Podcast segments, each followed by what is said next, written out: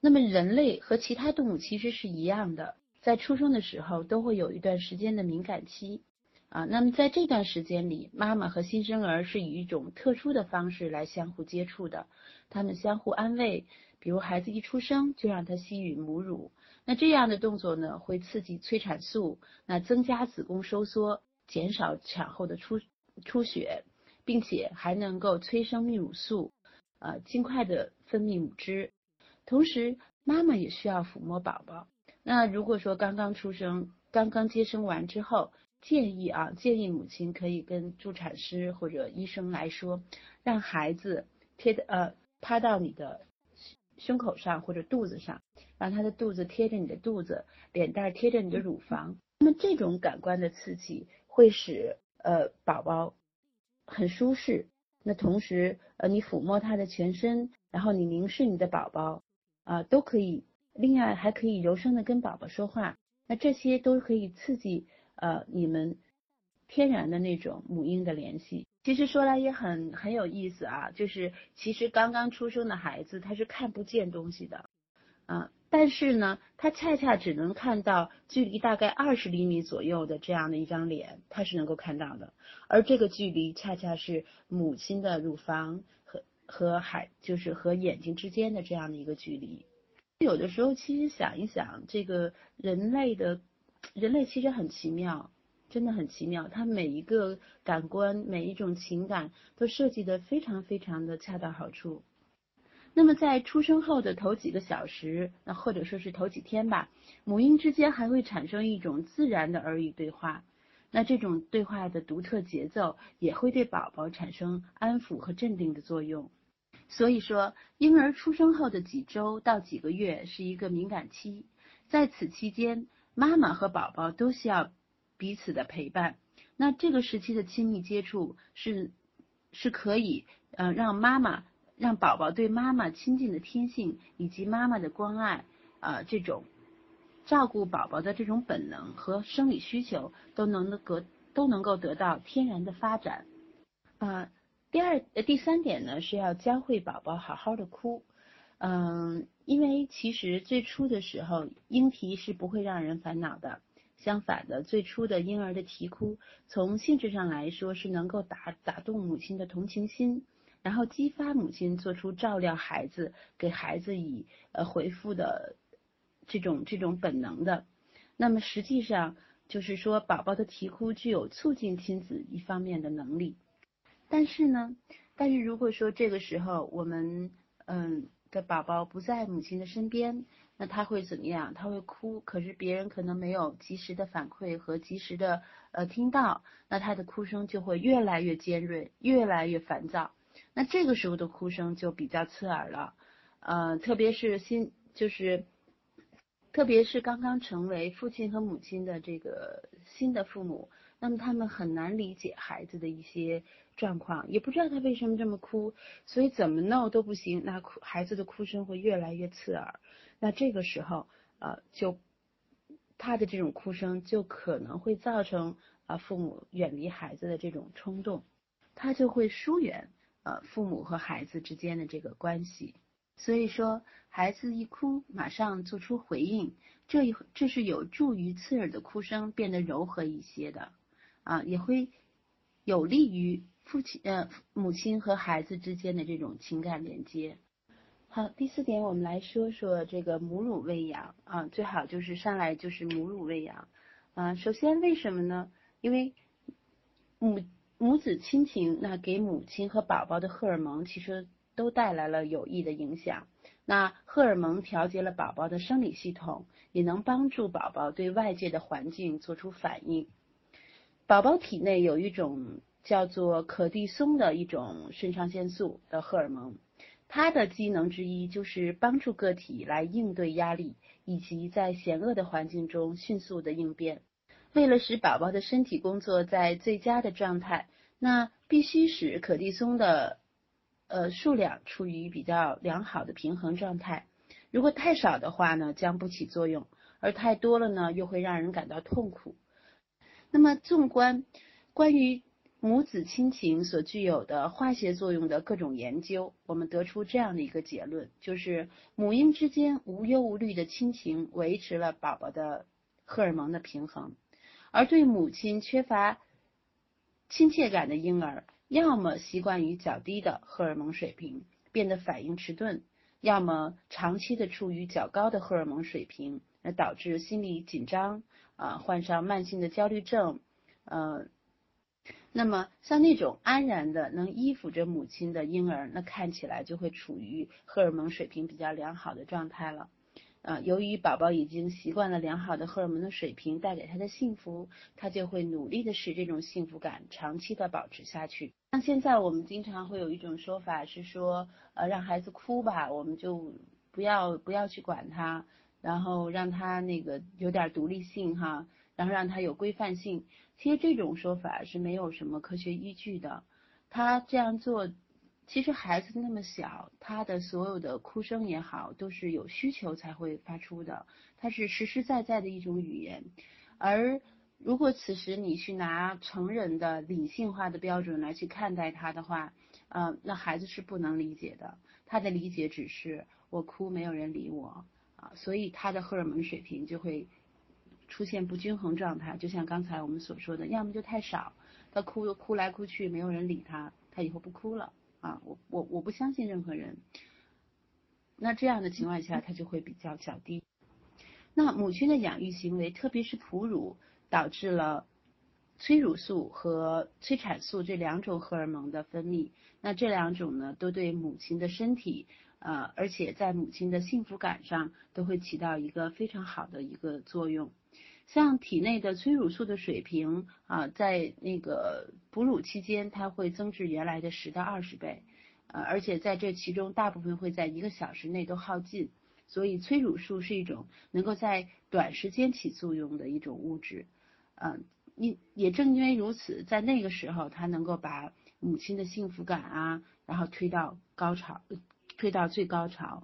说给孩子哺乳是母亲所需要的，同时也是宝宝所需要的。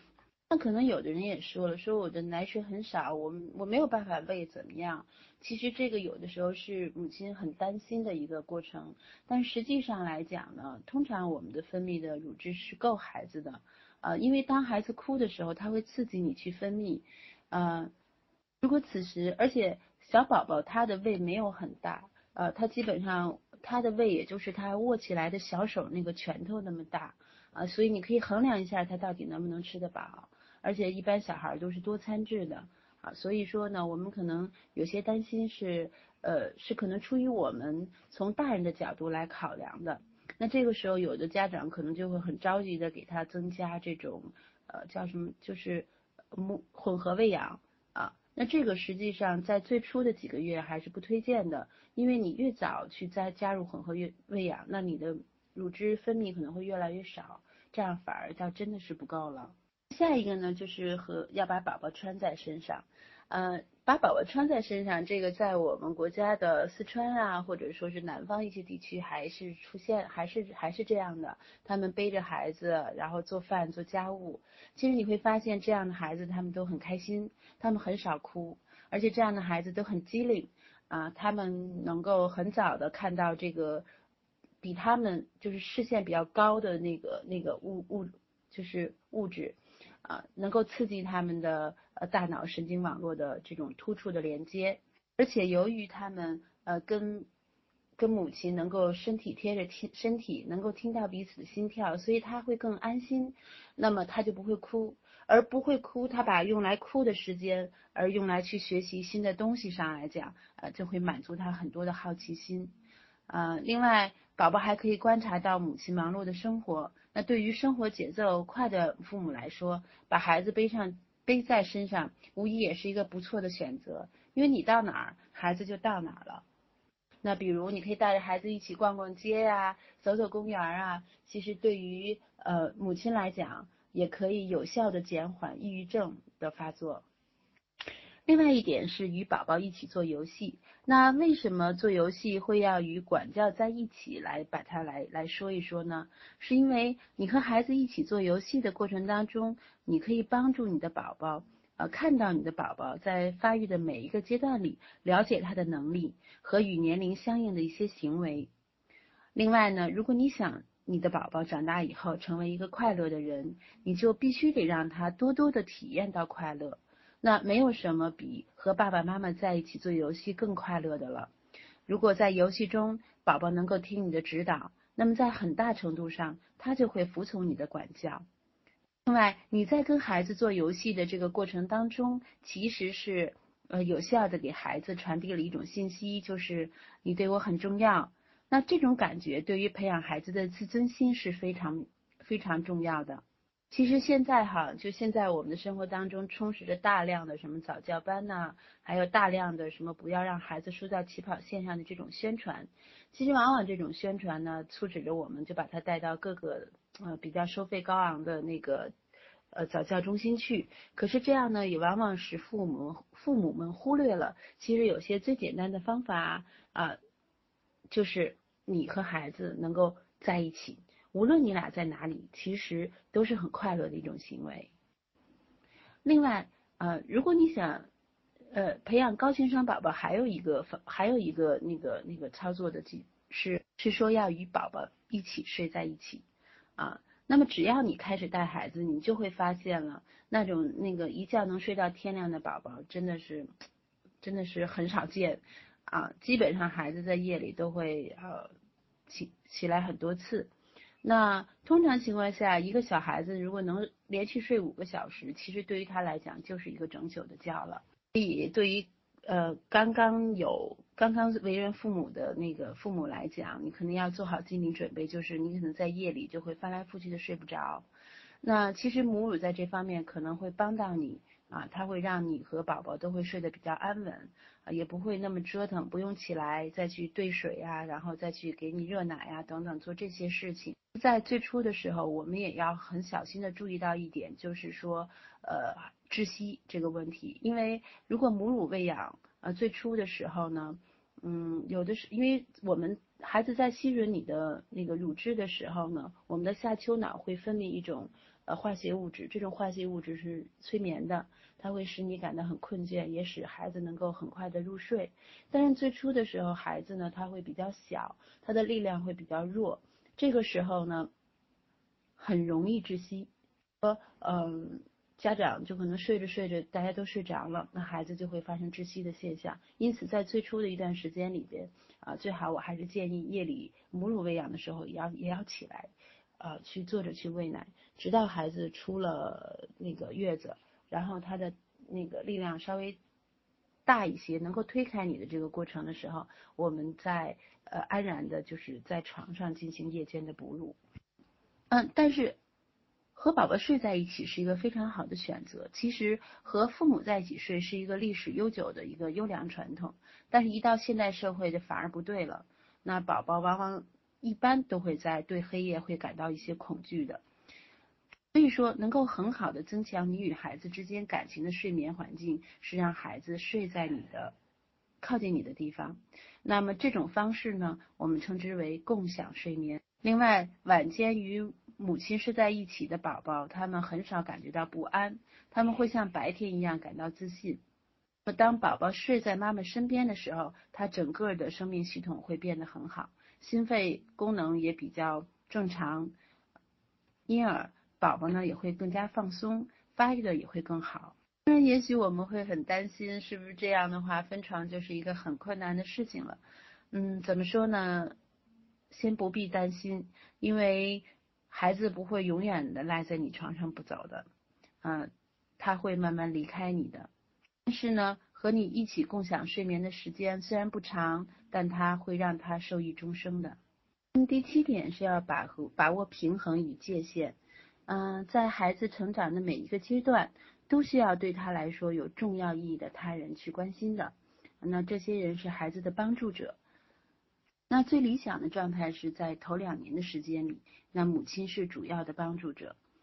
随后呢，就是父亲帮助孩子走出只有妈妈的这种情景，那帮助者就变成了父母两个人。那随着孩子的成长，他们还会要求其他的帮助者，比如爷爷奶奶。姥姥、姥爷、老师、同学等等，那父母的责任是对所有这些人在孩子生活中的重要性来加以监督。那在这里边还有还说的一个把握平衡与界限，就是说母亲在抚养孩子过程当中是非常辛苦和劳累的。那么这个时候，呃，其实母亲要适当的来调节自己的状态，啊，不要让自己情绪过于的低沉，也要适当的给自己放松的时间。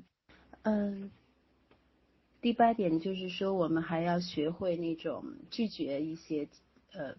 就是忠告。在我们育儿的过程当中，你会发现很多人都会愿意跟你分享育儿的经验。那有些人可能就会说了，怎么样才能把好宝宝管得更好？比如说喂奶，我们要定时去喂，呃，我们不能够孩子一哭就抱，这样对孩子不好，等等。像这些那个建议，我们要有一个分辨的一个，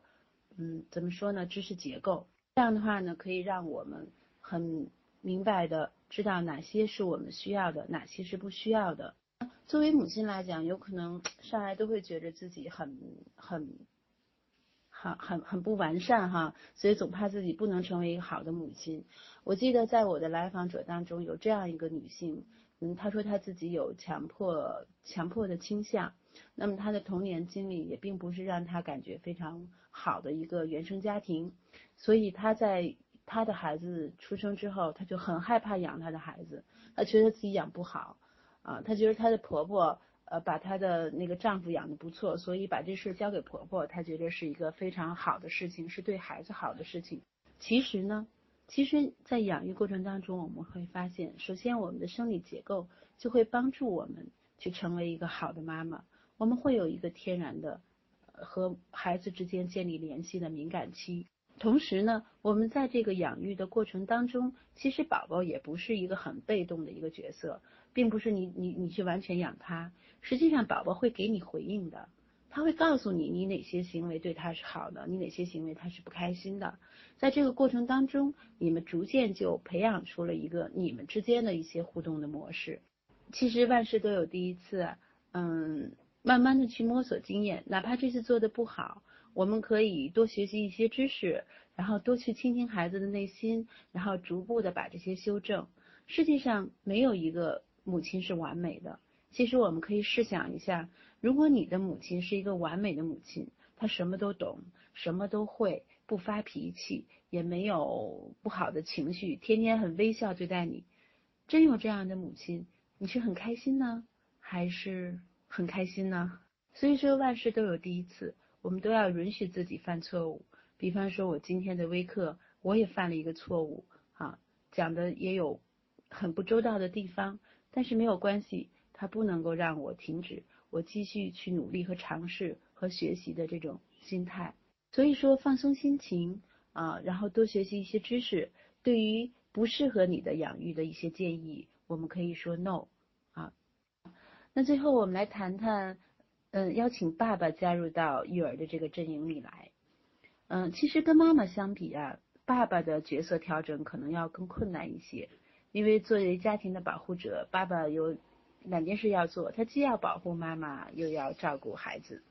当然，现在我们的生活条件变得好多了。呃，其实一个孩子出生之后，我会发现我们整个的这个家庭系统都会被带动，比如要么就是爷爷奶奶来帮忙带孩子，要么就是我们请保姆，嗯，既有保姆又有祖父母的存在。呃，由于很多人的这种存在，我们会发现最后把爸爸都给挤出去了，然后爸爸就会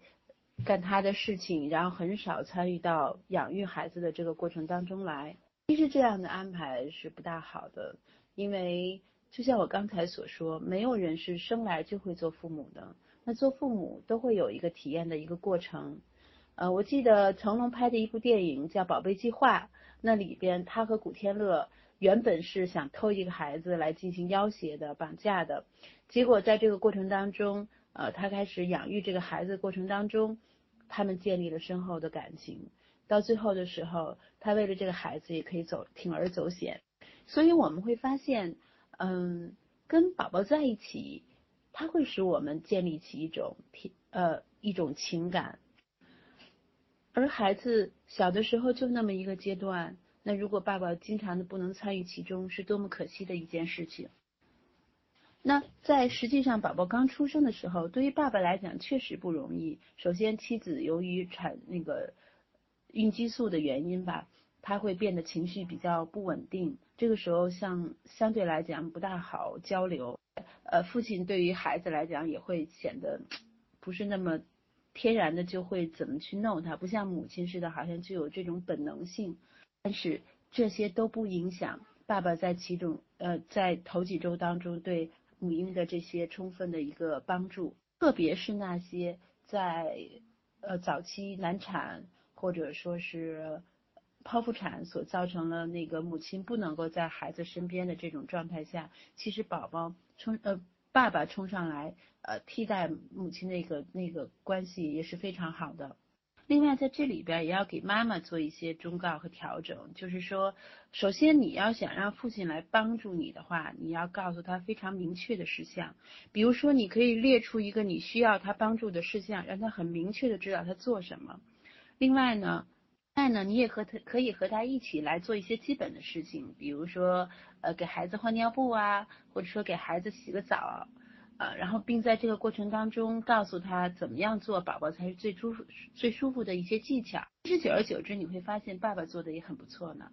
另外，如果你尽早的让爸爸能够介入到其中的话，你还会发现你还会有时间能让自己出去放松放松心情，溜达溜达。所以说，如果当